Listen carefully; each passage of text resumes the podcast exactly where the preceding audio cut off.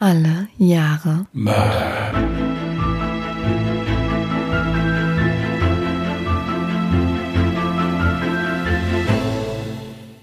Herzlich willkommen zu Alle Jahre Mörder, der True Crime Podcast mit Christian, hallo. Und Jasmin. Hi. ja, live on tape nennt man das, glaube ich. Oder also wir haben ja beim vorherigen Podcast schon gesagt, wir sind ganz fleißig und haben zwei hintereinander aufgenommen jetzt. Das, das nennt man, glaube ich, dann live on tape.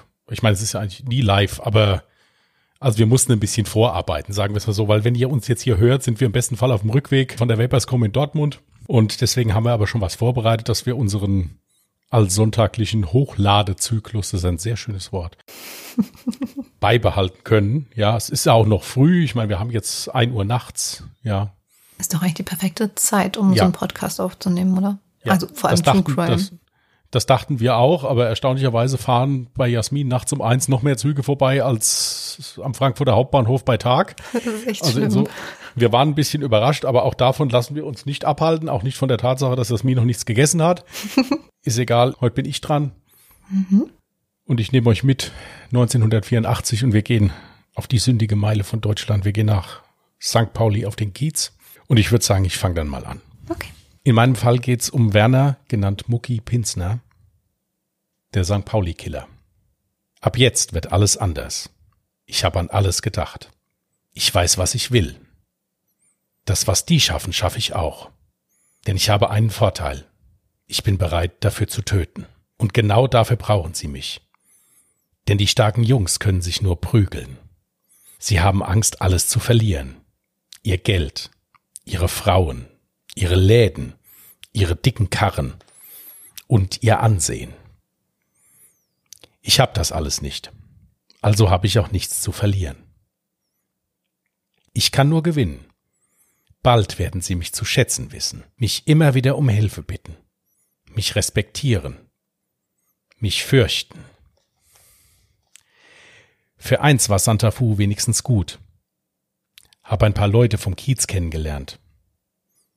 Die sagten, sie hätten was für mich, wenn ich kein Problem damit hätte, mir die Hände ein wenig schmutzig zu machen. Grenzen zu überschreiten. Das habe ich nicht.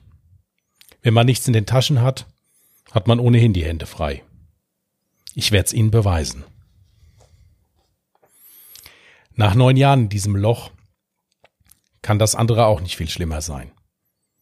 Ist halt scheiße gelaufen. Was musste dieser Supermarkttyp auch so einen Ärger machen?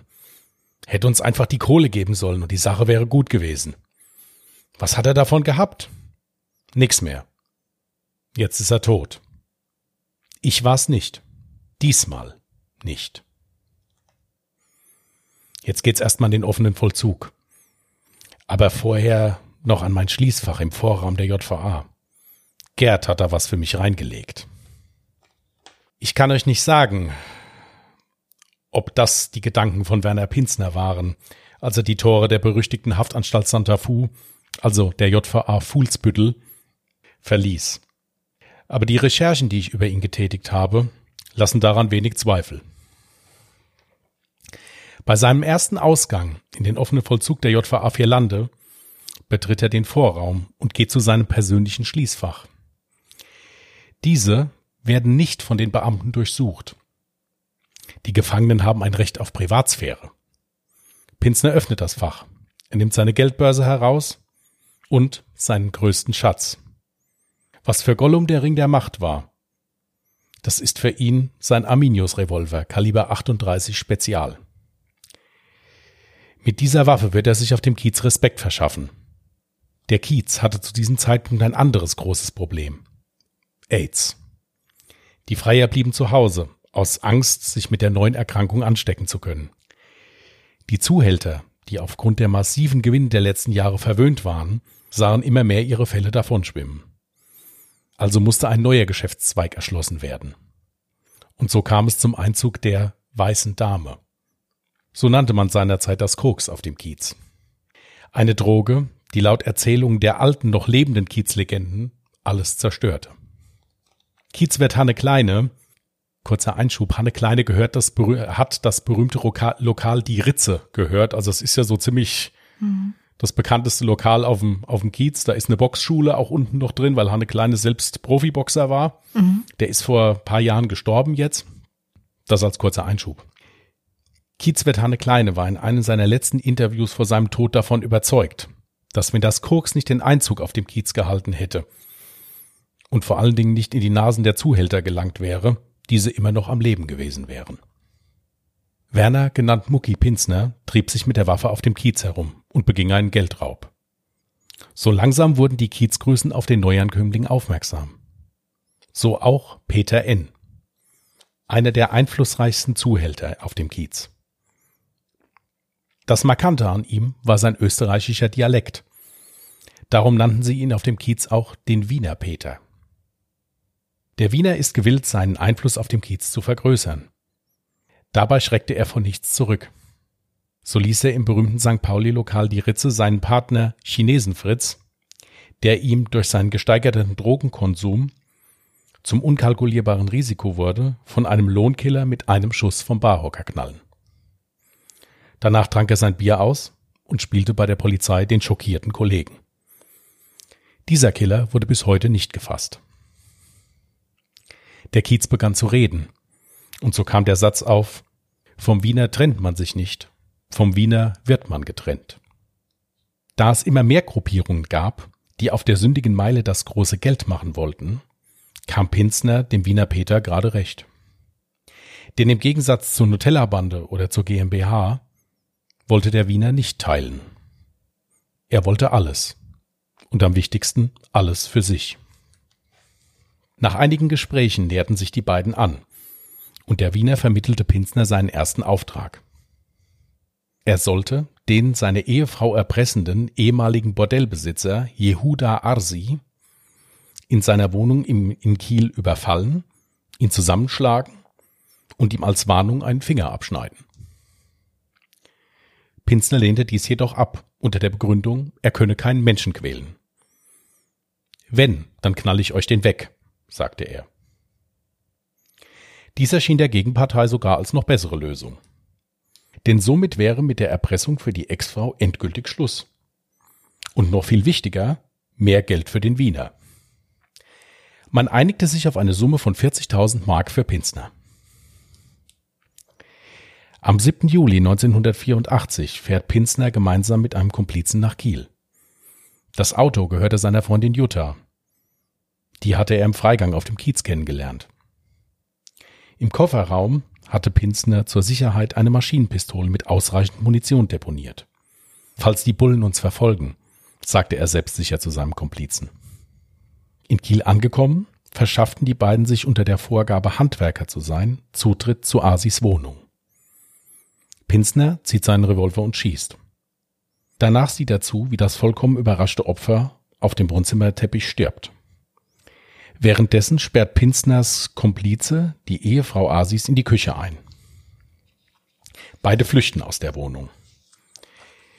Die Ringfahndung der Kieler Polizei kommt zu spät. Alles lief, wie Mucki geplant hatte. Naja, nicht alles. Denn auf der Fahrt nach Hamburg hatte der Fluchtwagen eine Panne. Pinsner und sein Komplize müssen den Wagen samt der Maschinenpistole zurücklassen und können ihn erst kurze Zeit später mit einem geliehenen Fahrzeug von der Autobahn abschleppen. Danach lässt sich Pinsner von seinem Kollegen in die JVA zurückfahren, deponiert seinen Revolver wieder in seinem Schließfach. Den Gedanken, seinen Revolver nach der Tat wegzuwerfen, kam für ihn nicht in Frage. Schließlich hatte er den Lauf mit Schmirgelpapier bearbeitet. Den kann keiner wiedererkennen, sagte er. Nur was Pinsner leider nicht ahnte, sein Arminius-Revolver hat ein seltenes Kennzeichen, was man nicht wegschmergeln kann. Zehn Züge Rechtsdrall nennen die Kriminaltechniker das. Also ich erkläre kurz mal, was das ist. Also das sind kleine Rillen, die sich in das Geschoss reinbohren, während das also ausgeworfen wird. Mhm. Und das ist aufgrund der Fliehkräfte, das, es gibt Pistolen, die haben das. Das ändert nichts an der Schussqualität. Aber das kannst du nicht wegschmirgeln. Also die, die, der ist hingegangen, hat den Lauf innen drin ausgeschmirgelt. Mhm um das, um das Geschoss zu verfälschen, um die halt bisschen auf eine falsche Spur zu führen oder um die Identifizierung von dem Geschoss halt schwieriger zu machen. Okay. Nur diese zehn Züge Rechtsdrall, das konnte man nicht wegschmirgeln. Also das mhm. ist charakteristisch gewesen und War dann halt so. Dies sollte später noch von großer Bedeutung sein. Drei Tage nach dem Mord wird Pinsner als vollkommen resozialisiert aus der JVA Vierlande entlassen. Er trieb sich auf dem Kiez herum.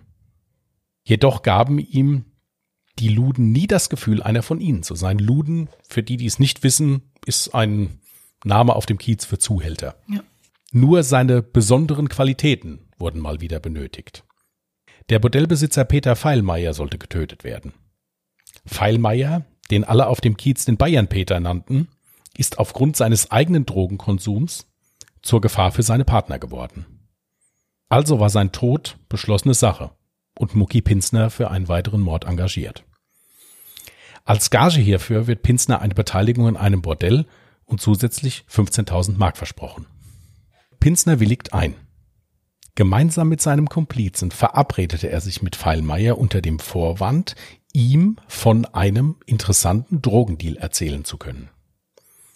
Sie fahren mit Feilmeiers Sportwagen quer durch die Stadt. Pinsner ist sich unsicher, wo er Feilmeier töten soll. Als die drei Herren auf einen verlassenen Hinterhof zum Stehen kommen, verwickelt Pinsners Komplize Feilmeier in ein Gespräch und Pinsner schießt ihm von hinten in dessen Hinterkopf.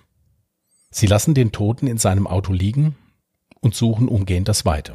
Auf der Flucht witzelt Pinsner noch mit seinem Komplizen. Meinst du, der hat den Knall vorher noch gehört? Für seinen nächsten Auftrag arbeitet Mucki wieder exklusiv für den Wiener Peter. Dieser möchte seinen ungeliebten Geschäftspartner Dietmar Traub, genannt Lackschuh, loswerden. Auch bei ihm hat die Kokssucht überhand genommen. Der Wiener fürchtete erneut um seine Geschäfte. Mucki Pinsner verfolgte Lackschuh bis nach München schlägt auch ihm einen genialen Koksdeal vor und er schießt ihn schließlich mit Kopfschüssen auf einer Waldlichtung. Diesmal findet die Münchner Mordkommission zwei Projektile mit dem Abdruck zehn Züge rechts. Die Anteile des Ermordeten gehen an den Wiener Peter. Dies führt zu einer massivsten Machtverschiebung auf dem Kiez und lockt Neider an. Ich kann da kurz noch mal was erklären. Also es ist auf, es ist zu der Zeit auf dem Kiez wirklich so gewesen, dass das also von mehreren Zuhältergruppen oder einzelnen Zuhältern dominiert wurde. Mhm. Und das Ganze ist natürlich auch mit Gewalt gemacht worden, aber es ist nie mit tödlicher Gewalt gemacht worden. Also da ist sich wirklich nach allen Regeln der Kunst geboxt worden. Mhm. Also wer der Stärkste hat Recht. Und das war dann auch hinterher so. Wenn die sich nicht einigen konnten, sind die halt in den Boxkeller gegangen und wer zum Schluss noch gestanden hat, hat, hat Recht gehabt. Und das wurde in der Regel dann auch akzeptiert. Okay. Außer jetzt hier, wie gesagt, bei diesem, bei diesem Wiener Peter, der hat also schon relativ schnell gemerkt, ich kann hier auch, wenn ich jetzt hier eine Grenze überschreite, da konnten die erstmal nicht mit umgehen. Also das ist etwas gewesen, womit die, diese Zuhälter sich als das erste Mal so konfrontiert sahen. Das führte auch dann dazu, dass die natürlich auch alle angefangen haben, sich zu bewaffnen. Diese Ordnung auf dem Kiez, also diese geklärten Fronten, das ist dem seine Straße, das ist dem sein Lokal, das sind dem seine Frauen hier, das ist ins Wanken gekommen. Okay. Weil auch St. Pauli, also speziell die Reeperbahn zu diesem Zeitpunkt ihr eigenes Rechtssystem hatte. Also die hatten auch ein internes Gericht, wo es auch einen Staatsanwalt gab und einen Richter und Schöffen und die haben auch bei, mit der Polizei sich arrangiert, was nicht heißt, dass sie die Polizei bestochen haben, aber es war schon so, dass die die Polizei schon nicht in ihren Läden haben wollten. Deswegen haben die immer versucht, es nicht zu übertreiben. Ja. Es gab da also auch Fälle, dass ein Polizist versehentlich mal seine Waffe auf der Toilette liegen gelassen hatte und die Waffe war dann weg. Ja, dann hat halt der Polizeipräsident mal kurz bei so einer Kiezgröße angerufen und hat gesagt, heute Mittag ist die Waffe wieder da, ansonsten kommen wir und machen euch alle Läden rund. Mhm. Und dann ist diese Waffe auch dann wieder aufgetaucht. Dann lag die dann irgendwann mal im Polizeipräsidium und dann hat die halt einer abgegeben gehabt. Mhm. Das mal so als kurze Zwischeninfo. Es war kaum verwunderlich, dass kurz nach Traubs Beerdigung der Wiener Peter unerwünschten Besuch erhielt. Und zwar von einem weiteren großen Jungen auf dem Kiez. Stefan Henschel, genannt der göttliche Zuhälter. Er und sein Partner Waldemar Dammer und ein weiterer Komplize wollten Anteile an den Bordellen des Wiener Peter.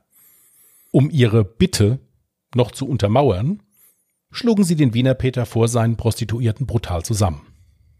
Das ist so ziemlich das Schlimmste, was du einem Zuhälter antun konntest zu der ja, Zeit. Weil du an Autorität verlierst. Der hat sein Gesicht verloren. Mhm, dann. ja. Somit war Pinzners nächster Auftrag fix. Die drei müssen weg. Ein Plan, der sich etwas schwer gestaltete.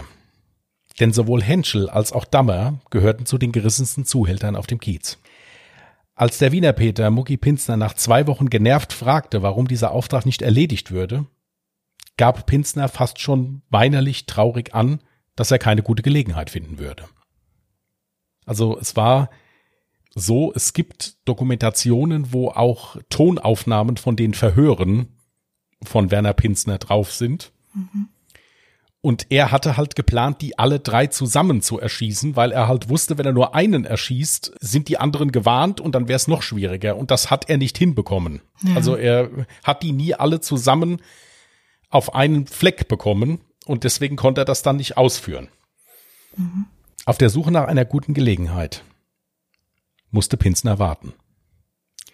Diese sollte sich Ostern 1985 ergeben. Waldemar Dammer und sein Wirtschafter befinden sich in Dammers Wohnung in Hamburg-Schnelsen. Es ist eine Besprechung mit Henschel geplant. Pinsner und ein Komplize klingeln bei Dammer. Man kennt sich. Sie werden eingelassen. Aber auch hier geht Pinslers Plan noch nicht auf. Henschel ist nicht da. Und da sein Komplize nach kurzer Zeit Streit mit Dammers Wirtschafter bekommt und diesen umgehend erschießt, das ist im Übrigen nicht geklärt, wer den erschossen hat, ob Pinsner den erschossen hat, den Wirtschafter oder der Komplize. Okay. Problem war, dass der Wirtschafter tot war und somit Pinsner dann auch Dammer erschießen musste, weil er ja sonst nicht da rauskam.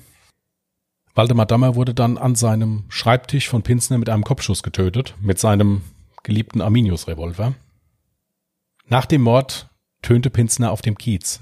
In Schnelsen gab es fünf aus 38. Also fünf Schuss aus einem 38er Revolver. Okay. So ein bisschen in Anlehnung an die Lottozahlen. Mhm. Pinsner darf zum Dank eine Runde auf der Yacht des Wiener Peters auf Ibiza mit ihm drehen.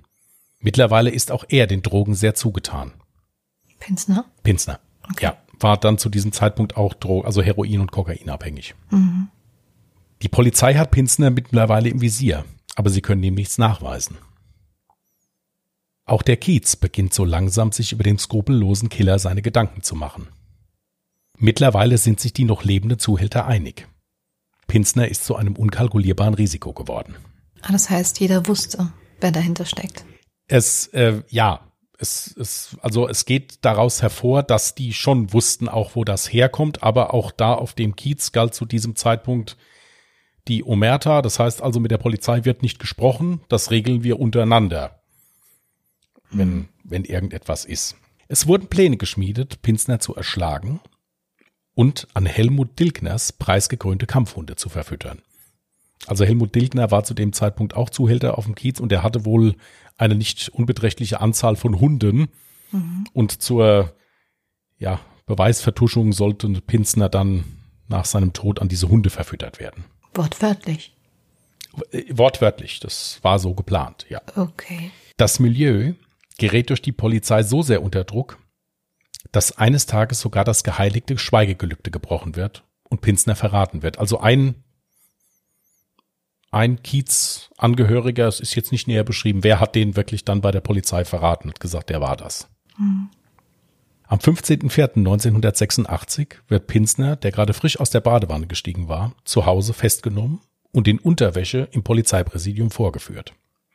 Er hatte angedroht, dass es im Falle seiner Verhaftung zu einem Blutbad kommen würde.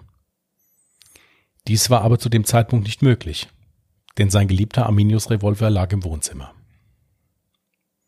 Was niemand ahnte, das Morden sollte auch mit der Verhaftung noch nicht vorbei sein.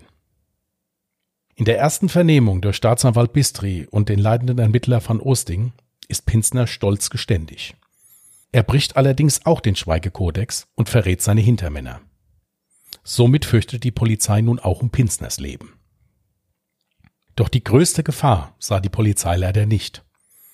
Und zwar, dass Pinsners Anwältin ein doppeltes Spiel spielte. Pinsner illegal Nachrichten und auch Drogen ins Gefängnis schmuggelte. Die Drogen bekam sie aus dem Milieu, was die Hoffnung hatte, Pinsner damit ruhig zu stellen. Hat leider nicht funktioniert. Also er hat Hintermänner verraten. Ja. Was die Zuhälter nicht wussten, Pinsner führt im Knast Tagebuch. Auch erinnert sich Chefermittler van Oosting immer wieder an komische Situationen. Ich kann eine davon erzählen. Es war also so bei einer Vernehmung, dass die Kuchen auf dem Tisch stehen hatten. Also die hatten eine Vernehmung gemacht und es gab äh, eine Torte. Mhm. Sollte jeder ein Stück Kuchen essen. Die wollten die Situation noch ein bisschen auflockern. Und diese Anwältin war auch dabei und hat das Messer, womit dieser Kuchen geschnitten wurde, mhm. immer wieder so gelegt, dass Pinsner das Messer hätte greifen können und hätte damit äh, halt jemanden angreifen können. Okay. Das hat dieser leitende Polizist gesehen, hat das Messer dann immer wieder genommen und hat es immer wieder woanders hingelegt. Mhm. Aber er hat dann halt erzählt, dass ihm da diese Anwältin teilweise schon etwas suspekt gewesen wäre. Mhm. Auch beim letzten Verhör Pinsners am 29. Juli waren seine Anwältin und seine Frau anwesend. Man wollte Pinsner für das Verhör milde stimmen. Was leider jedoch nicht geschah, war eine Durchsuchung der beiden Damen. Und so konnte die Waffe, die Jutta Pinsner unter ihrem Rock im Slip versteckte, nicht gefunden werden. Sie und die Anwältin erreichten das Präsidium noch vor Pinsner und werden von Staatsanwalt Bistri hereingelassen, ohne Durchsuchung. Wenig später wird Pinsner vom Chefermittler von Osting ins Verhandlungszimmer geführt. Der Ermittler beschrieb die Szene später als komisch und undefinierbar spannungsgeladen. Als alle Platz genommen haben und das Verhör starten sollte, gibt Pinsners Frau an, kurz zur Toilette zu müssen. Hier deponierte sie die Waffe in ihrer Handtasche und kehrte ins Verhandlungszimmer zurück. Als die Vernehmung endlich beginnt, greift Pinsner in die Tasche seiner Frau und zieht die Waffe hervor. Die Protokollantin erinnert sich an diesen Moment und gab an, wie versteinert gewesen zu sein. Staatsanwalt Bistri steht langsam von seinem Stuhl auf und macht einen Schritt auf Pinsner zu. Weiter kommt er nicht. Pinsner schießt ihm sofort ins Gesicht. Dann lädt Pinsner in aller Ruhe seine Waffe nach. Danach wechselt er noch ein paar letzte Worte mit seiner Frau, bevor diese sich vor ihn hinkniet und Pinsner ihr durch den Mund in den Kopf schießt. Seiner eigenen Frau? Seiner eigenen Frau. Warum? Weil die einen, äh, ja, einen Selbstmord da geplant hatten. Es, es geht noch weiter. Also es, äh, die total verängstigte Gerichtsprotokollantin wollte wegschauen. Aber Pinsner zieht sie hinter dem Tisch hervor und sagt, und du, du guckst jetzt zu. Es waren seine letzten Worte. Pinsner setzte sich mit dem Rücken zu ihr, telefonierte noch kurz mit seiner Tochter und begeht mit einem Kopfschuss Selbstmord. Was? Ja. Für Staatsanwalt Bistri kommt jede Hilfe zu spät. Er stirbt einen Tag später im Krankenhaus. Gegen die Anwältin Pinsners wurde kurze Zeit später Anklage erhoben. Und jetzt kommt der Knüller. Bei einem späteren Prozess gegen die Anwältin ging der gerichtlich bestellte Gutachter davon aus, dass die Anwältin sich in der Folge schwerer Entwicklungsstörungen ihrer Kindheit und Jugend bei der Fallbearbeitung derartig verstrickt habe,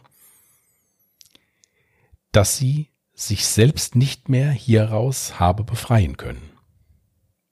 Sie wird wegen Beihilfe zum Mord zu sechseinhalb Jahren verurteilt. Sie ist mittlerweile aus der Haft entlassen und arbeitet heute wieder als Rechtsanwältin Huch. unter anderem Namen. Also das fand ich den absoluten Knüller. Pinsners Komplizen werden zu lebenslangen Freiheitsstrafen verurteilt und befinden sich auch mittlerweile wieder auf freiem Fuß. Der Wiener Peter schwieg bei dem Prozess eisern und verriet keinen. Er wurde später nach Österreich abgeschoben, lebt heute auf Ibiza. Dort entwickelt er nach eigenen Angaben Apps für Handys. Mhm. Dann kann ich noch ein Wort zu dem letzten sagen, zu diesem Stefan Henschel, also zu dem göttlichen Zuhälter. Mhm. Der ist auf dem Kiez geblieben, ist da mehr oder weniger verarmt dann irgendwann, war ein ganz guter Boxer, also war ein leidenschaftlicher Boxer, hat auch versucht Profi zu werden, hat das aber nicht geschafft gehabt damals, deswegen ist er Zuhälter geworden. Der hat sich eines Nachts im Boxkeller der Ritze, hat er sich an seinem Haken, wo sein Sandsack normalerweise hing, aufgehängt und hat Selbstmord begangen dann da. Ach du Scheiße. Ja, das war der Fall von Werner Pinzner war ein Fall, den ich schon sehr gut kenne. Also ich habe mir sehr viele Dokumentationen schon vorher, bevor überhaupt rauskam, dass wir einen True Crime Podcast machen wollten, darüber angeguckt, weil ich das wirklich hochinteressant fand. Ich werde euch auch eine äh, Dokumentation, die wirklich sehr, sehr gut ist, auf YouTube verlinken. Als die Killer auf den Kiez kamen, heißt die. Wirklich sehr, sehr interessant. Ja. Also ich verstehe, warum er Selbstmord begangen hat. Ich verstehe allerdings nicht, warum seine Frau das auch wollte. Und ich hätte noch die Frage, du hast ja von einer Tochter gesprochen. Wie alt war die Tochter? Das kann ich dir nicht sagen. Ich habe versucht, das rauszufinden, aber ähm, über die Tochter ist überhaupt nichts verzeichnet. Okay. Und die Frau wird kurzzeitig in einer Dokumentation mal als ihm sehr hörig beschrieben. Mhm. Es gibt auch Literatur, wo es hieß, dass die Frau auch Drogen konsumiert hat, also nicht nur er, sondern seine Frau, wie gesagt, auch. Aber die beiden waren sehr, sehr eng miteinander. Also äh, Pinsner hat auch in seiner Zeit in der Haft das Wichtigste für ihn war das Wohlergehen seiner Frau. Also das war ihm ganz wichtig. Und das hat er auch, wo er konnte, ausgespielt. Also wenn er die Möglichkeit hatte, die in irgendeiner Form so unter Druck zu setzen, dass es sein, also wenn sie Informationen von ihm haben wollten, hat er immer das daran gekoppelt, dass es seiner Frau gut geht. Okay. Und es war auch so, dass dieser ganze Fall ein riesengroßes Politikum auch noch war. Das heißt also, da sind Innensenatoren zurückgetreten währenddessen. Das war dann auch noch zur Wahl. Ja, also das war eine Riesenkatastrophe für den, für Hamburg. Mhm. Abgesehen natürlich davon, was da halt passiert ist. Aber es war so, dass sich nach diesem Fall auch der Strafvollzug in Hamburg geändert hat, der als sehr liberal beschrieben wurde. Mhm. Also, dass ein verurteilter Verbrecher ein Fach in einer JVA hat, was nicht durchsucht und kontrolliert wird. Das ist auch das sehr merkwürdig, ist, ja. Äh, schon sehr, sehr vertrauenswürdig. Ja, vor allen Dingen, wenn das ein Verbrecher ist, der wegen einem Gewaltdelikt einsitzt. Hm. Ja, also wenn das jetzt jemand ist, der wegen, wegen Fahren ohne Führerschein, dann kann man da ja noch drüber reden. Ja, aber ähm, auch dann sollte man es nicht machen. Der kann ja auch instrumentalisiert werden von irgendjemand anderem. Richtig. Ja. Auch im Hintergrund hat es schwer geknallt. Was auch noch dazu kam, war, dass sich da auch große Tageszeitungen mehr oder weniger ein Wettrennen darüber gegeben haben, wer da am besten berichtet. Also der Stern hatte die Informationen, der Spiegel hatte aber eine ganze Kiste voll Fotos, dann haben die sich wieder geeinigt. Diese Rechtsanwältin hatte mit einem Reporter ein Abkommen getroffen, da sind natürlich auch Gelder geflossen dann, dass sie exklusiv nur ihm Informationen gibt und er dann natürlich die dementsprechende Story schreiben kann, die dann auch dementsprechend gekauft wurde oder so. Wie gesagt, ich verlinke diese Dokumentation mal, die ist wirklich hochinteressant. Deswegen habe ich auch zwischendrin mal so ein paar Zitate von ihm genommen und habe das auch am Anfang für ganz gut gehalten, einfach mal so ein bisschen wie so ein wie so ein Pinsner zu reden im Prinzip mal, dass man sich so ein bisschen reindenken kann, halt mal, wie das da so abgelaufen ist zu der Zeit. Ja. Es will mir nur immer noch nicht in den Kopf gehen, dass sich die Frau von dem Pinsner auch töten lassen hat oder Selbstmord begangen hat. Vor allem mit dem Wissen, dass da eine Tochter existiert. Wie gesagt, auf die Frau wird auch in der Berichterstattung immer nur kurz mal eingegangen. Hm. Aber die müssen sich haben gegenseitig wirklich so, so ja, so ein bisschen dieses Bonnie- und Clyde-Syndrom vielleicht auch entwickelt. Wir beide gegen den Rest der Welt, ja, und dann halt der große Abgang. Weil Pinsner in dieser Rolle als Killer, als Auftragskiller, das hat er gelebt. Also das war sein Beruf und das war auch das, was ihn definiert hat für sich. Aber mal ganz blöd gefragt, wenn er ja eh schon die Waffe hatte, wäre es ihm dann nicht möglich gewesen, auch einfach frei zu kommen? Die Möglichkeit wäre und einen auf Bonnie und Clyde zu machen. Ja, das ist richtig. Nur ich denke mir, dass wenn der freigekommen wäre, ja. hätte sich der Kiez den geholt. Und dann wäre es noch schlimmer geworden. Gut, er hätte auswandern müssen. Ja, äh, und das kann man ja auch so ohne weiteres nicht. Äh, du musst halt auch bedenken, es waren die 80er Jahre. Ja, das stimmt. Hm. Ja, also so einfach wie heute mal schnell hier ins Darknet und sich da ein bisschen was organisiert, so einfach war das nicht. Hm. Und wenn du in Hamburg etwas Illegales haben wolltest, bist du an der Roten Meile nicht vorbeigekommen. Und da war er halt nicht mehr gut gesehen, der wäre nicht weit gekommen. Ja, vermutlich. Es gibt auch da einen Fall zum Beispiel, wo ein Zuhälter mit Messerstichen traktiert wurde. Das sollte aber nur ein Denkzettel sein. Der ist also nicht tödlich verletzt worden damit und ist dann auch vors Hafenkrankenhaus gelegt worden. Und dann ist der Fall natürlich vor Gericht gekommen und dann hat der Zuhälter gesagt, ja, Entschuldigung, ich bin ins Messer gefallen. Und dann hatte der Richter zu ihm gesagt, ja, neunmal. Das, sorry, an der Stelle wollte ich eigentlich nicht lachen, aber Nein, es, ja, es, es war, es war lächerlich. Es war so, ein- so, war ja, Hamburger. Kriminalgeschichte halt eben. hm. Ja.